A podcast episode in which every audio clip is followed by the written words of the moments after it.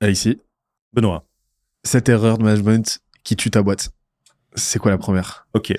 La première erreur qui tue ta boîte, toi là, qui, qui regarde cette vidéo, qui nous écoute dans ton matériel audio, tu fais cette erreur et ça va tuer ta boîte. Non, pour de vrai, euh, nommer tes premiers employés managers.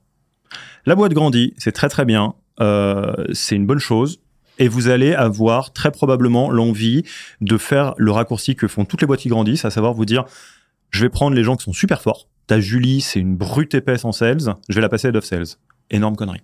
Pourquoi énorme connerie? Euh, Parce que le skill set de manager, c'est pas le skill set d'individual contributor.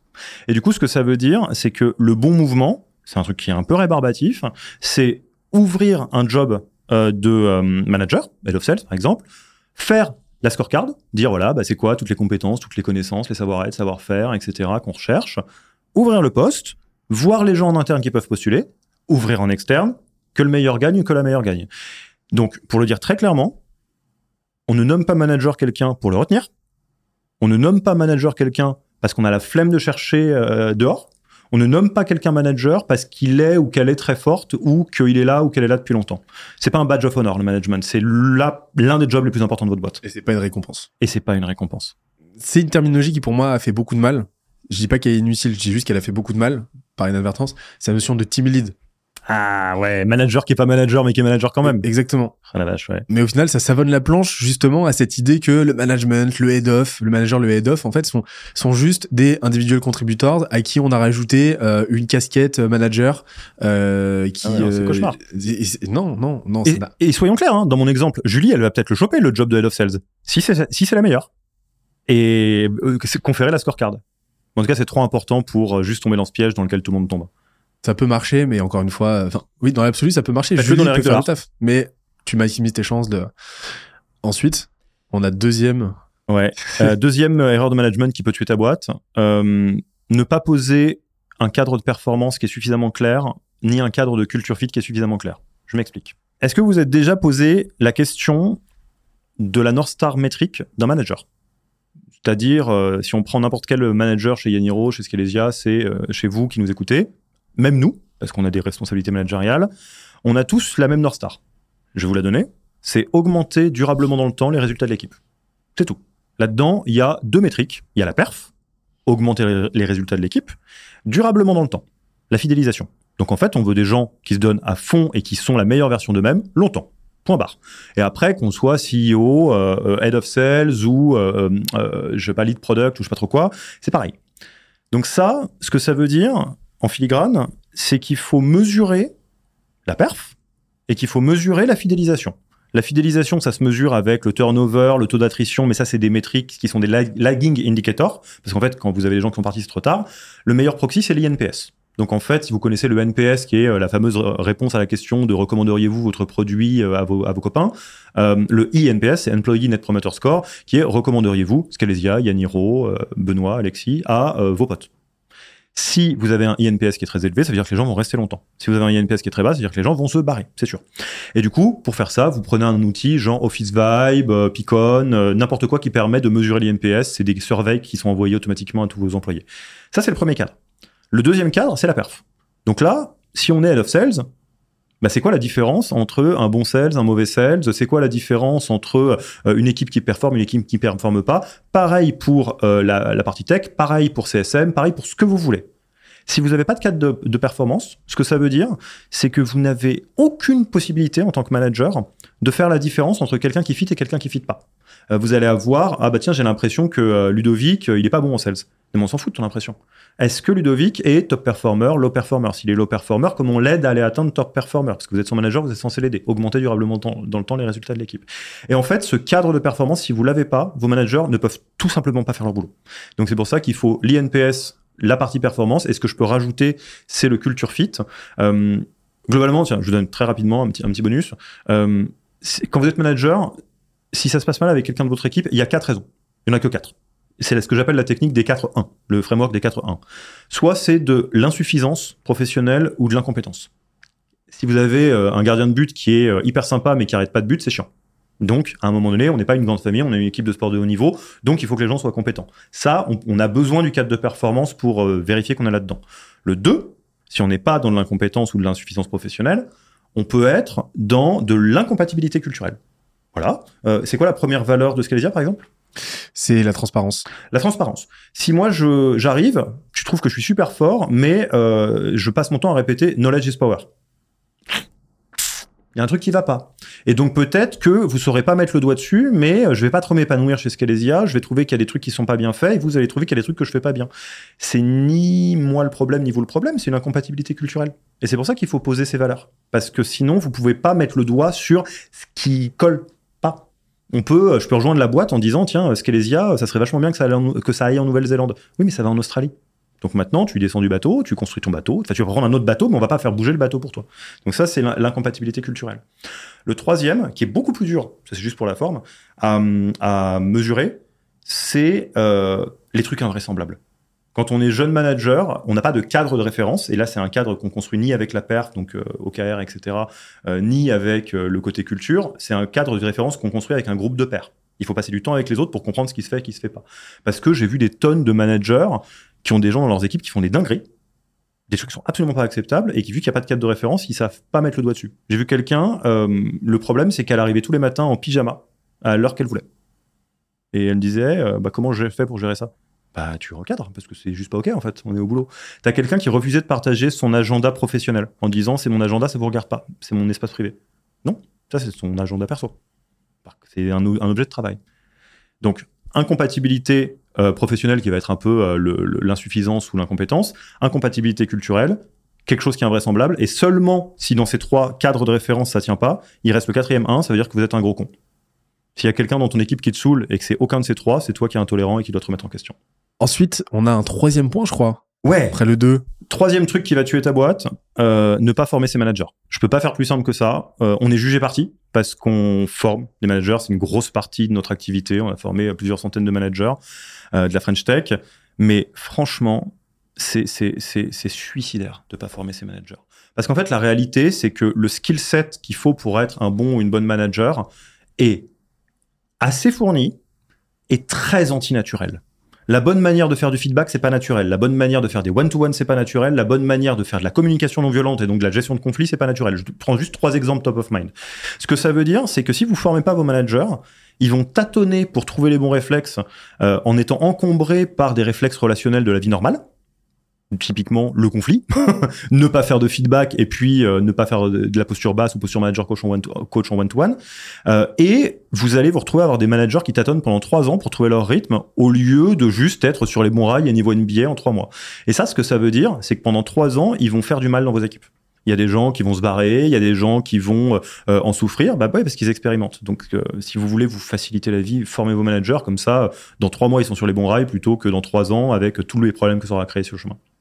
Ouais, est-ce que là, tu pourrais nous donner un petit, euh, un petit catalogue là, du skill set à avoir, sur lequel tu dois bosser en tout cas? Tu veux que je fasse encore plus simple? Euh, Si vous allez dans le, la description de cet épisode, je sais qu'on l'a beaucoup euh, joké. Les liens sont dans la description. Et, euh, et en fait, on a fait un truc il y a pas longtemps. On s'est dit comment on peut faire deux trucs en même temps? Aider la French Tech à former ses managers, parce qu'il y a des tonnes et des tonnes de primo managers, et on veut euh, justement équiper les gens le plus vite possible. Et comment on peut faire en sorte de baisser au maximum le pas de ce que ça veut dire de bosser avec Yaniro pour que les gens puissent eux-mêmes se dire ça apporte de la valeur ou ça apporte pas de la valeur. Et donc on a fait un truc euh, inspiré par Alex Hormozy, hein, très clairement, et que je pense que vous faites tout le temps, c'est donner ce que les autres vendent. Donc en fait, on a pris tout notre contenu euh, do it yourself sur euh, pour faire grandir ses managers. Donc concrètement, c'est euh, des cours vidéo, un MOOC qui dure 9 heures euh, sur comment faire du feedback, comment recruter, comment onboarder, comment offboarder, tout ce que tu veux avec euh, des, des profs qui sont des managers de la French Tech. Euh, la même chose en version podcast, un wiki qui est sur Notion dans laquelle il y a les réponses à absolument tout, des questions à poser en one-to-one, des trucs tout faits, etc.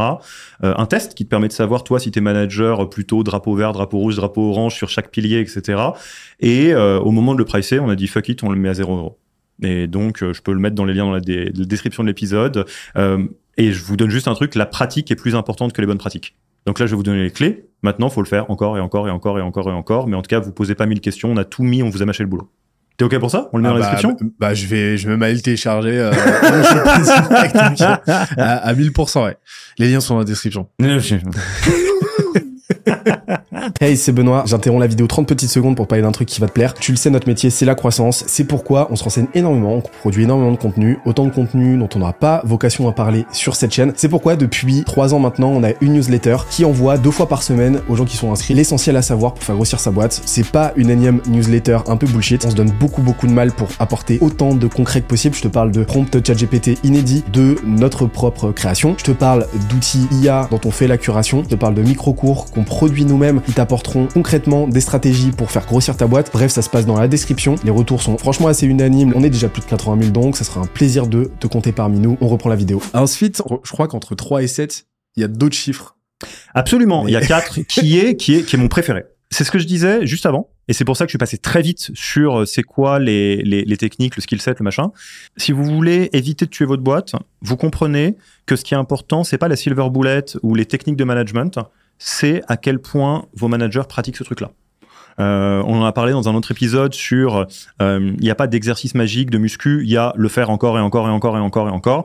Euh, si vous voulez que vos managers soient super forts en feedback, vous prenez un Canva qui marche très bien, le feedback radical Candor, il n'y a pas de mystère, tout le monde le connaît, le bouquin est un best-seller. Vous l'appliquez by the book, encore et encore et encore et encore et encore et encore. vous grindez le tatami jusqu'à être ceinture noire, c'est tout. Et ça, si vous voulez faire en sorte que vos managers si vous vous posez la question, je vous donne trois techniques euh, il y en a. La troisième ne va pas vous étonner, la troisième va vous choquer, je pense. Le premier, c'est prenez le meilleur ou la meilleure manager de votre boîte et faites-lui donner des cours aux autres. Mais en mode sympa, tu vois, en mode les bonnes pratiques, les techniques, les choses comme ça. Et dans ces moments-là, faites en sorte que vous fassiez des mises en situation des jeux de rôle. C'est un, c'est une excuse pour la pratique. Vous pouvez le faire en allant euh, donner 500 balles à euh, un manager de la boîte d'à côté. Typiquement, euh, nous, c'est un truc qu'on fait dans notre formation.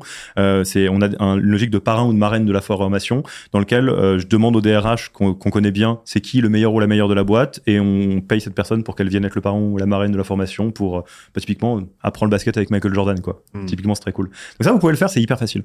Un autre truc que vous pouvez faire, c'est du co-développement. Le co-développement, c'est du coaching.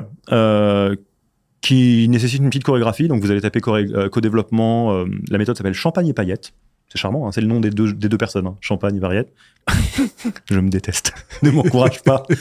Euh, et vous apprenez ce truc-là, vous réunissez vos managers et vous leur faites partager leurs problèmes de manager. Et sur une méthode de co-développement, vous tapez dans l'intelligence du groupe pour résoudre les problèmes. Et le dernier point, je vais être honnête, euh, j'ai jamais vu personne le faire avant qu'on le mette en place dans la formation et je comprends pas pourquoi ça n'existe pas. C'est de la même manière que tous les biz devs du monde ont leur call et leur visio qui sont enregistrés enregistrer les one-to-one de vos managers et demander au manager de ce manager de faire des reviews de call pour dire ça c'est de la balle, continue, ça tue. Là, tu vois, tu as perdu ton N-1. Recommence. Comment on le fera avec des commerciaux? Ça donne envie ça ou pas? À fond. à fond. On en revient toujours au premier principe. Les premiers principes. Et, ça, juste pour un, tout petit mot là-dessus, j'ai des gens qui ont littéralement euh, levé tous les boucliers qu'ils pouvaient quand je leur ai dit ça. Bah, nous, quand on a proposé ça aux managers qu'on formait, les DRH, elles m'ont sauté à la gorge. Hein m'ont dit non, Alexis, on peut pas faire ça. Les founders m'ont dit non, Alexis, on peut pas faire ça. Et je dis pourquoi? Non, mais l'intimité entre manager et manager et tout. Ah, parce que tu crois que les commerciaux, ils sont trop contents que tu viennes mettre le nez dans euh, les discussions qu'ils ont avec leurs prospects? C'est juste que chez les commerciaux, c'est connu. Et que chez les managers, et la relation manager-manager, on la considère tabou, un petit peu intime pour zéro raison. Et la vérité, c'est que si tu te mets dedans, bah là, tu fais de la pratique qui est extrêmement, euh, on va dire, engagée parce que tu sais que tu es filmé, tu sais que tu veux donner de ton mieux et tu apprends au fur et à mesure. Quoi. Mm. Et ça, tu peux le faire très facilement. Tu prends les mêmes outils que les outils commerciaux. Tu prends un Mojo, un truc comme ça. C'est quoi ton chiffre préféré, toi, entre, entre 4 et 7 Moi, c'est le 7. C'est le 7 mm. Bon, bah, on fait la septième alors. ça en fera 5 à 6. Tu vas me tuer, mon truc, là. On casse les codes. On fait 7, 5, 6. On fait 7, 5, 6. Le septième truc que vous pouvez faire, qui a donc une logique très conclusive, mais Benoît a très envie de me s'abonner à la planche, euh, c'est ce que vous pouvez faire pour tuer votre boîte à, coup à grand coup de manager, cette erreur de management, c'est ne rien faire ou faire des petites actions éparses. Le problème, c'est que tout le monde fait ça. Les managers, en général, dans des boîtes en croissance qui se développent, soit on va faire rien, soit on va leur acheter un bouquin à Noël de management. Tiens, Lisa, soit euh, on va faire un espèce de wiki interne pourri euh, que vous n'avez pas eu envie d'écrire et que les gens n'ont pas envie de lire. Ça marchera pas. Si vous voulez que vos managers progressent, c'est comme tout le reste, il faut décider que vous voulez faire en sorte. Je crois que en début de fou rire, je le vois. Euh, il faut décider que vous voulez que vos managers progressent. La seule manière de faire ça, c'est d'y mettre une currency sur la table, soit du temps, soit du budget. Et donc les former, ou bien vous passez du temps à, à passer avec du temps avec eux. Il va falloir qu'on m'explique pourquoi enfin, la, la, la genèse de cette fallacie, le terme n'existe pas, mais j'aime beaucoup le mot fallacie, euh, de considérer que quelque chose d'aussi complexe que de l'humain peut être résolu avec euh, absolument zéro argent, absolument zéro temps, et que forcément, bah, les choses vont se faire. hein. Ah, mais ce qu'on mesure pas s'améliore pas, ce qu'on décide pas de faire progresser progresse pas, c'est la base. Hein. Mmh, ouais, exactement. Et ça, c'est un truc qui me tiendra toujours. C'est fou, hein. Ce déni de. Je pense qu'il y aurait des recherches sociologiques intéressantes à aller taper là-dedans. Je suis preneur des retours. Et donc maintenant, le 5. L'erreur de management qui peut vraiment tuer une boîte, sans problème, c'est sous-estimer l'importance du courage managérial. Le courage managérial, c'est un, un- un terme qui est un peu galvaudé. Euh, je vais le rendre très simple, et tu vas reconnaître euh, des, des frameworks qu'on partage. C'est à quel point vous pouvez réduire le temps en tant que manager entre l'envie d'avoir une discussion qui vous fait pas plaisir et le moment où vous l'avez. Mm. C'est aussi con que ça. À n'importe quel moment, vous vous traînez une discussion que vous n'avez pas envie d'avoir. Quand c'est dans la vie quotidienne, des fois, on les postpone pour toujours. Tiens, ma mère, elle est relou sur ça. Tiens, euh, ma, copine, elle mâche la bouche ouverte, c'est relou et tout. Non, c'est pas vrai, ma copine est adorable. Euh, et quand vous êtes manager, le problème, c'est que c'est des trucs graves. Ah tiens, euh, Julien, dans mon équipe, le problème, c'est que là, il est pas tout à fait au niveau. Là, ça va parce que la boîte va bien, mais si un jour on doit se séparer de gens dans la boîte, ça sera lui, quoi. Ah, euh, en fait, euh, Paul, euh, c'est le meilleur sales de l'équipe, mais il est un tout petit peu borderline aussi. Il aurait un, un MeToo derrière lui que je serais pas surpris, mais en même temps, qu'est-ce que tu veux que je fasse Faut que je le vire et tout. Là, je suis dans des trucs hardcore, hein, mais c'est des vrais trucs. À la seconde où vous avez ces, ces, ces trucs-là dans la tête, vous devez avoir une conversation difficile avec ces personnes-là. Du recadrage, virer les gens, devoir euh, juste mettre les pieds dans le plat sur quelque chose de compliqué. Et le courage managérial, c'est ça. On va faire très simple, hein, et je serais, ça pour le coup, je serais très curieux d'avoir ton avis là-dessus. Il n'y a pas de raccourci. Il n'y a pas de, euh, de silver bullet, de trucs comme ça. C'est, faut le faire. C'est dur. On n'a pas envie. Personne n'a envie. Les gens qui le font, ils sont pas devenus euh, désensibilisés ou ils sont pas, euh, ils ont pas pas peur. Enfin, je sais pas toi quand tu fais des trucs comme ça, moi j'ai la boule au ventre. Hein. Euh, je me suis séparé de quelqu'un il y a pas longtemps parce que c'est quelqu'un qui était malheureux dans la boîte. Euh, même si on l'a fait dans les règles de l'art, etc. C'était pas un mercredi matin sympa. hein. Mais n'empêche que plus on fait durer le truc, plus le truc pourrit. Et en fait, le courage managérial, ça peut tuer une boîte. C'est ce qui peut faire que euh, bah, Julien, euh, il, aurait pu devenir super bon, mais en fait, vu qu'on l'a pas recadré tôt, il n'est pas devenu bon, et donc vous êtes obligé de vous en séparer, et ça fait de la peine. Euh, c'est là où il y a quelqu'un qui était tellement border qu'un jour il a basculé du mauvais côté, vous vous retrouvez dans une situation horrible que j'ai déjà vu des beaucoup de fois auprès de managers. Quoi. Je serais curieux d'avoir ton, ton take là-dessus. Mon take là-dessus, c'est que on, je pense que le courage, euh, c'est une asymptote que je pense qu'on l'est jamais assez. Je pense qu'on l'est jamais assez. Je pense que ce laps de temps, c'est comme le time to value euh, dans, dans le product. Tu délivres jamais assez, assez vite la valeur. Jamais assez. Tu peux la délivrer le plus vite du monde, tu peux aller encore plus vite. Et je pense que euh, ces conversations, tu pourrais les avoir potentiellement toujours plus vite. Et euh, donc, je pense qu'on est plus dans une minimisation euh, des conséquences négatives de ce laps de temps plutôt que dans une aliénation totale. Je pense qu'il y aura toujours un moment, un manque de courage. tu vois. Donc, euh, moi, la question, justement, c'est euh, comment est-ce que tu peux créer du systématisme là-dedans et avoir cette conscience-là? Je pense que c'est vraiment conscientiser le fait que le courage ne sera jamais absolu et qu'à un moment donné, justement, il faut donc redoubler de violence à, son propre égard pour, euh, pour, pour y aller parce qu'on on sait à partir de là qu'on est tout le temps à la bourre. Mais euh, ça, c'est un truc que j'essaie d'avoir constamment. Tu sais, c'est un rasoir décisionnel que j'ai, euh, vraiment, que j'essaie d'instituer. Ce rasoir de, euh, en ce moment, quelles sont les discussions difficiles que je devrais être en train d'avoir là en ce moment même? Et t'en as toujours, ouais. Comme tu l'as dit, il y en a toujours. Mais Ah, je le fais aussi, hein. et, ça, Ouais. et ça pique, hein. c'est jamais drôle. ça hein. pique de fou. Ça pique de fou. Jamais ça pique avant, ça pique pendant, ça pique beaucoup moins après. Et donc, en fait, plus tu vas attendre, plus ça va piquer. Exactement ça. Et, et- et peut-être pour être sur quelque chose d'un peu actionnable, euh, je donne mon avis là-dessus et si, je, serais ravi que tu le, le- le complètes. Le, mais la meilleure chose que vous pouvez faire si vous êtes fondateur, fondatrice, si vous nous écoutez, c'est de travailler votre propre courage en coaching, chez le psy, juste par l'habitude de justement faire ce rasoir décisionnel que tu décris et d'essayer d'être le plus exemplaire possible dans la boîte.